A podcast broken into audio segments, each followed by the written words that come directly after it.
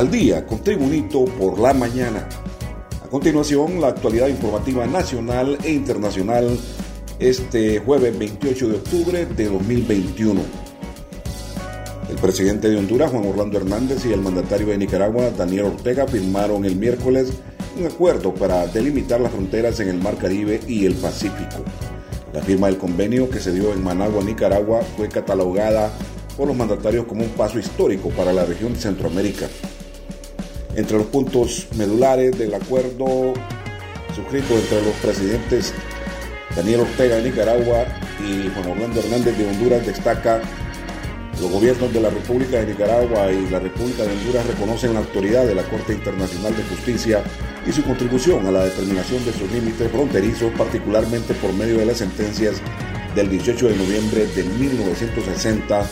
del 11 de septiembre de 1992 y del 8 de octubre de 2007. Las partes reconocen, aceptan y acatan la sentencia de la Corte Internacional de Justicia del 8 de octubre de 2007 que estableció las fronteras marítimas en el Mar Caribe entre ambos países y además fijó o instó a las partes a negociar de buena fe la línea de delimitación de la porción de mar territorial remanente entre el punto de la frontera terrestre establecido por el auto del rey de España de 1906 y el punto de la frontera marítima establecido por la Corte Internacional de Justicia. Las partes recuerdan que la sentencia de la Corte Internacional de Justicia del 11 de septiembre de 1992 reconoce la existencia de una presencia tripartita en las aguas en la porción central de la línea de cierre del Golfo de Fonseca en el Pacífico y en las aguas afuera del mismo hasta que una delimitación de las mismas fuese llevada a cabo. Más noticias nacionales con Tribunito por la mañana. Un cabecilla de la Mara Salvatrucha MS-13 fue capturado en las últimas horas por elementos de la Fuerza Nacional Antimaras y Pandillas en posesión de más de 78 mil empiras en efectivo y drogas. Se trata de Carlos Isaac Reyes Sánchez, alias El Chago o alias El Mono, quien fue capturado en la aldea de Locotillo, sector Lomas del Carmen, San Pedro Sula, en el porteño departamento de Cortés. El expediente investigativo detalla que Reyes Sánchez tiene aproximadamente 12 años de ser miembro de la MS-13 y que es considerado uno de los principales cabecillas en el sector de Locotillo. Seguimos la actualización informativa con Tribunito por la mañana. Honduras ocupa este año la posición 126 en el ranking de Estado de Derecho según el índice elaborado por World Justice Project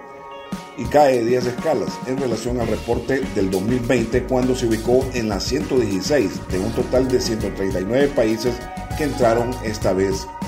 A nivel regional aparece compartiendo los últimos lugares con Bolivia, Nicaragua, Haití y Venezuela, que destaca a nivel global en la cola de todos los países que entraron en esta medición.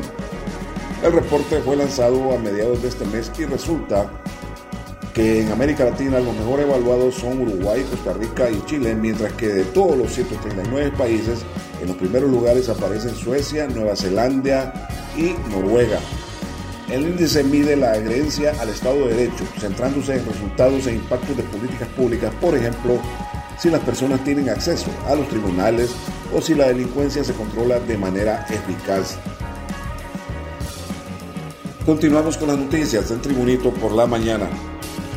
Desde hace cuatro semanas los casos de dengue han aumentado en la capital de Honduras por lo que ha pasado de la línea de seguridad a la de alerta hasta llegar a la fase de epidemia, con un acumulado de 4.745 casos de dengue.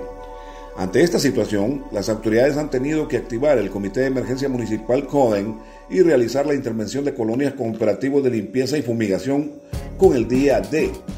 el jefe de la región metropolitana de salud, Harry Bob, indicó que hace cuatro semanas venimos muy preocupados y vemos que la incidencia de casos de dengue ha estado aumentando y en esta semana 42 ya la capital ingresa nuevamente en epidemia por dengue.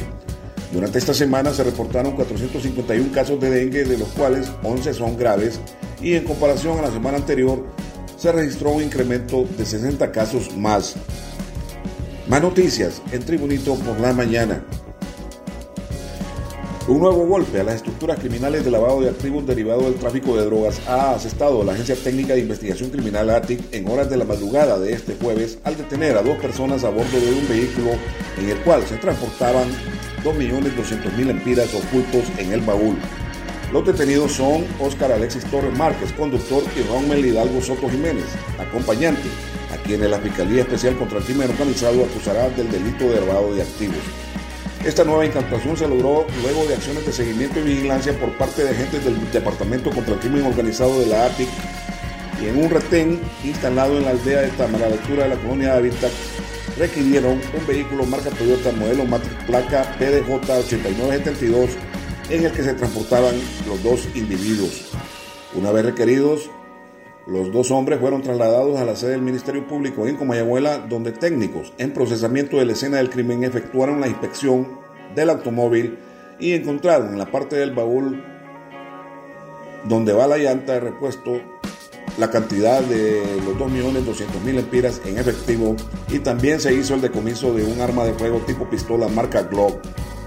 Continuamos con más noticias en internacionales ahora. Desde Washington se informa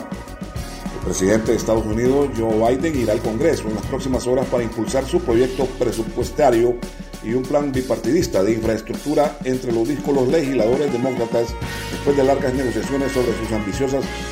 políticas climáticas y sociales y cómo financiarlas. Luego, el mandatario de Estados Unidos, Joe Biden, hará declaraciones desde la Casa Blanca en una posible señal de que el acuerdo está al alcance de la mano después que la eliminación de propuestas de una licencia familiar paga y un impuesto a los multimillonarios permitió ganar a senadores cruciales en una Cámara Alta empatada 50-50. El presidente Joe Biden quiere anunciar al menos el marco de un acuerdo antes de partir a cumbres globales, a disputas entre demócratas sobre el gran proyecto de política interior de Estados Unidos ha detenido la aprobación de un paquete de un billón de dólares para caminos, banda ancha y otros proyectos de infraestructura que el Senado aprobó con los votos de ambos partidos. Los legisladores demócratas del ala progresista quieren leer la letra menuda del gran proyecto de política interior antes de dar su voto a la medida de infraestructura. La medida de 3.5 billones de dólares se ha reducido a 1,75 billones en el curso de las negociaciones. En los deportes, por solitaria anotación de Jerry Benson, Olimpia derrotó 1-0 a Maratón de San Pedro Sula y mantiene vivas sus aspiraciones por cerrar las vueltas regulares del torneo Apertura en los primeros lugares y evitar la fase de repechaje. Las uniones del Olimpia tuvieron para ganar el partido de forma amplia y cómoda y al final terminaron de forma complicada ante la reacción de los sanpedranos que con la derrota quedan sextos en la tabla de posiciones de la Liga Nacional del Fútbol Profesional Hondureño. Desde el pitazo inicial, el Club Olimpia fue amplio dominador y tuvo para irse al descanso con una ventaja más abultada, menos ser por los fallos de sus delanteros. Y este ha sido el boletín de noticias de Tribunito por la mañana de este jueves 28 de octubre de 2021. Gracias por tu atención. Tribunito por la mañana te invita a estar atento a su próximo boletín informativo.